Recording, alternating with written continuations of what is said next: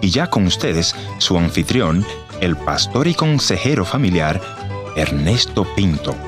Cristo se caracterizaba por contar historias sencillas pero con una profundidad increíble que hasta el día de hoy siguen sonando en nuestra mente y en nuestro corazón. Una de ellas es aquella historia de aquel hombre que ganó mucho dinero en ese año, sus fincas produjeron mucho y él dijo para sí mismo, voy a botar todos mis graneros, voy a botar todo lo que tenga y voy a construir una empresa mucho más grande que la que he tenido y luego me voy a sentar y voy a decir, alma, bebe, come, disfruta lo que tienes porque tienes mucho dinero. Y Cristo le dice, necio, detente a pensar, hoy van a pedir tu alma.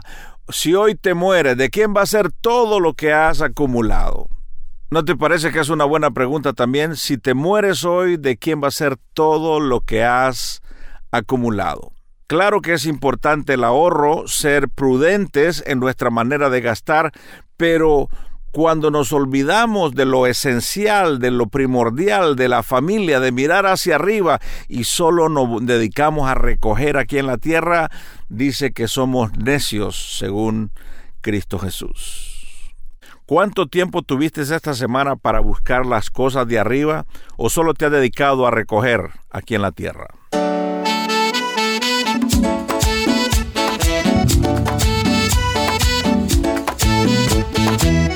Historias que cambian el corazón. Bienvenido al encuentro de hoy. Yo soy tu amigo Ernesto Pinto, recordándote que puedes ir a mi página www.encuentro.ca.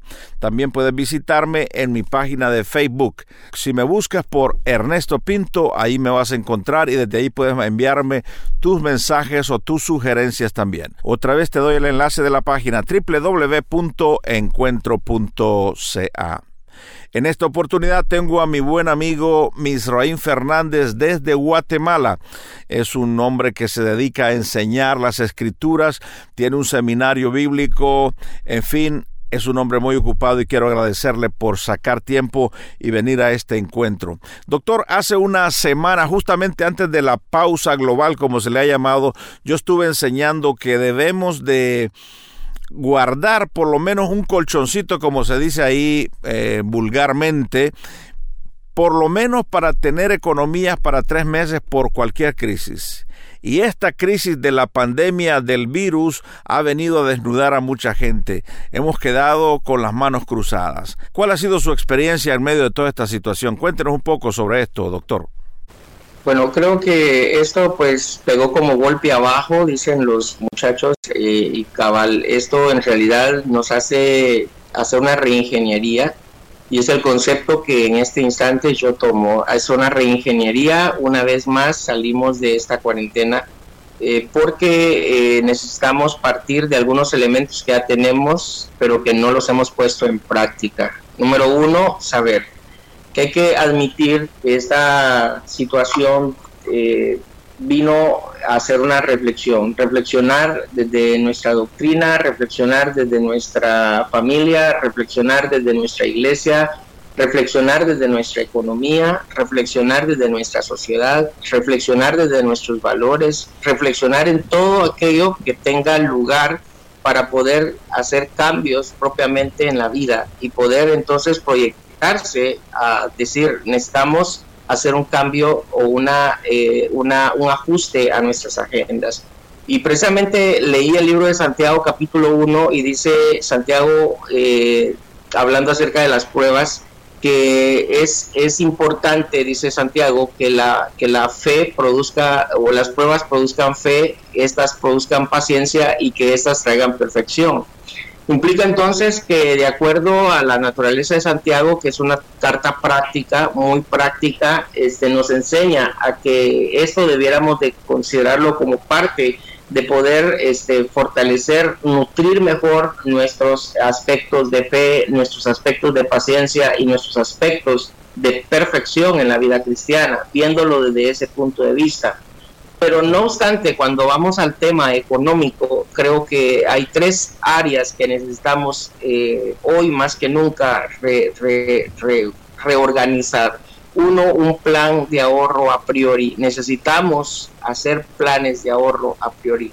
Esto va a ayudar a sustentar mejor nuestras bolsas, nuestros, nuestros ahorros, eh, van a permitir que, que pues en este momento precisamente que se está viviendo, este, los ministros o pastores o quienes están dedicados al ministerio parcial o, o de manera completa en el ministerio, tengan de dónde sacar, porque este es el momento en el que nuestros hermanos de una iglesia local muchas veces recurren al pastor para saber qué el pastor puede hacer por ellos, independientemente de que no solo se acercan para ver si se puede orar, si se puede ministrar sus vidas, porque llega la depresión, llega el estrés, llega el desánimo, llega la desesperanza, sino aparte de ello, parece que el miembro acude a la casa pastoral o hace una llamada telefónica hacia el pastor, porque eso lo estamos viendo aquí, precisamente en Latinoamérica.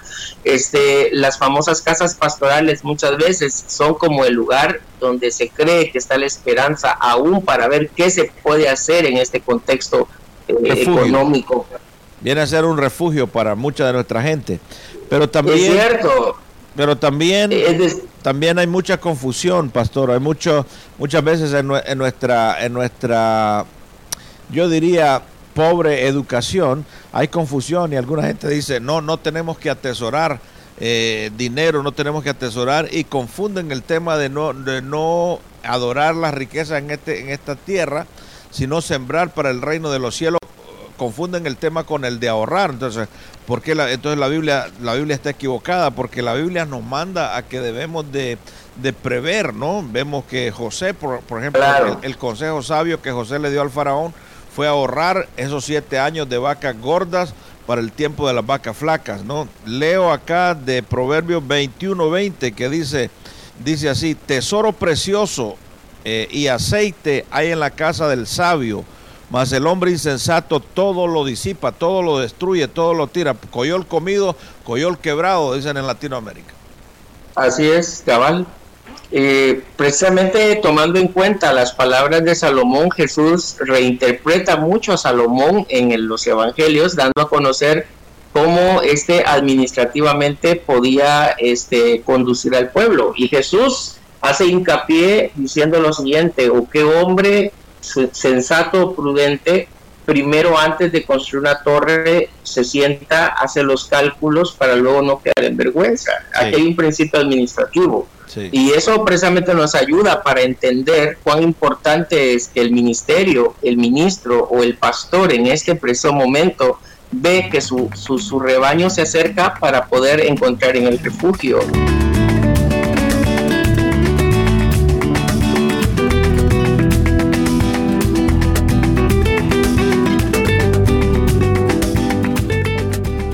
Pastor Misraín, en, en Génesis 41, nosotros leemos cómo Dios utiliza a su pueblo para traer la salvación del mundo, ¿no? Que el mundo conocido en ese momento, Egipto eran los, los como el imperio y José llevado ahí y para traer sabiduría aquel faraón que no sabía qué hacer y Dios le guía a este hombre a poner a un hombre de Dios, un hombre visionario, un hombre que dio cuenta que tenía que ahorrar por siete años para enfrentar la crisis que venía en los próximos siete años. Eso solamente creo que viene de la sabiduría de Dios.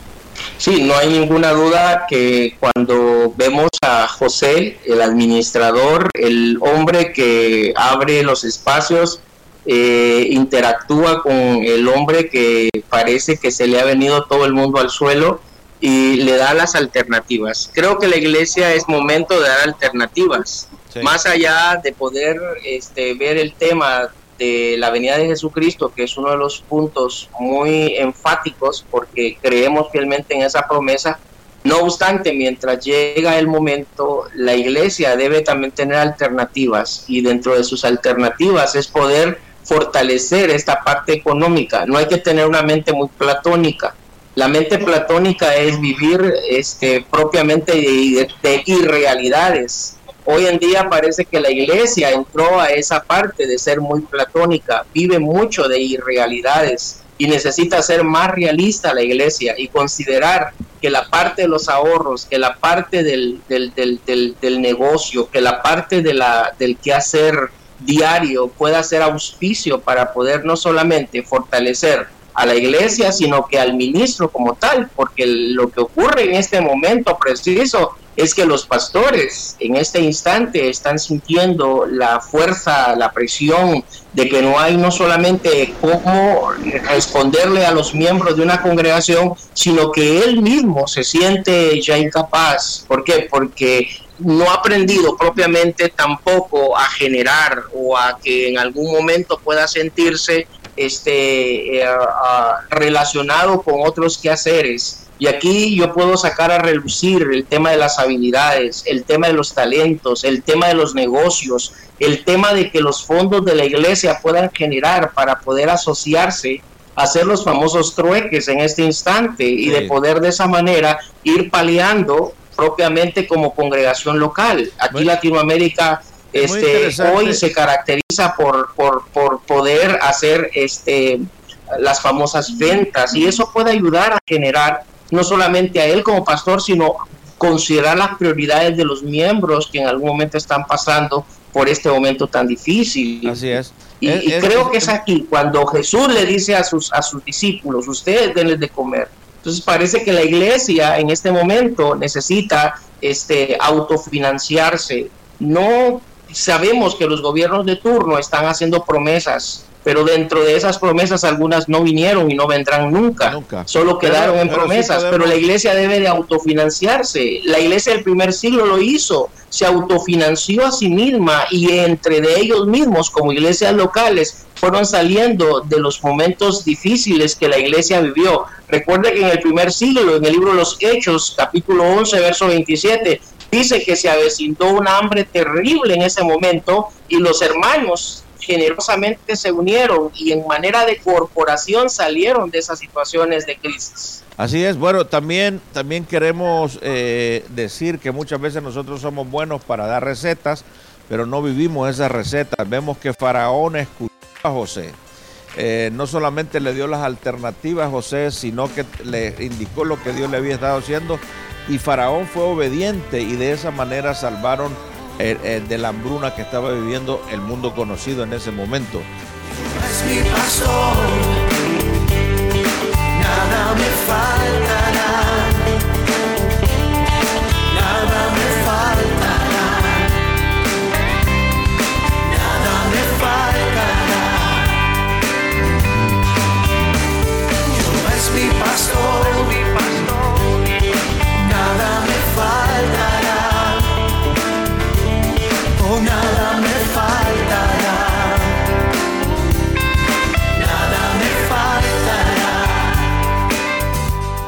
Gracias por haber estado en la sintonía y hoy el Señor nos recuerda que miremos hacia arriba. El salmista decía, alzaré mis ojos a los montes. ¿De dónde vendrá mi socorro? Mi socorro viene de Jehová. Cuando tenemos la bendición de Dios, podemos ahorrar y estar completamente tranquilos. Pastor Misraín, muchas gracias por venir al encuentro de hoy. Gracias, Pastor Pinto.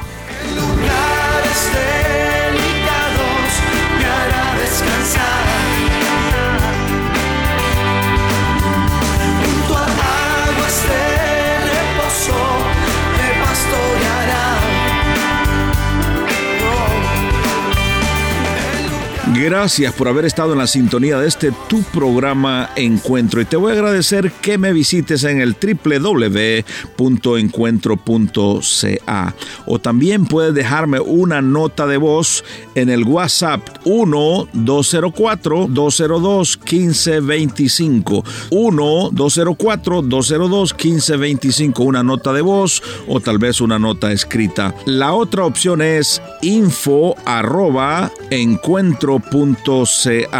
Gracias por sintonizarnos a través de esta radioemisora. Yo soy tu amigo Ernesto Pinto y al despedirme quiero recordarte que Dios te ama y yo también.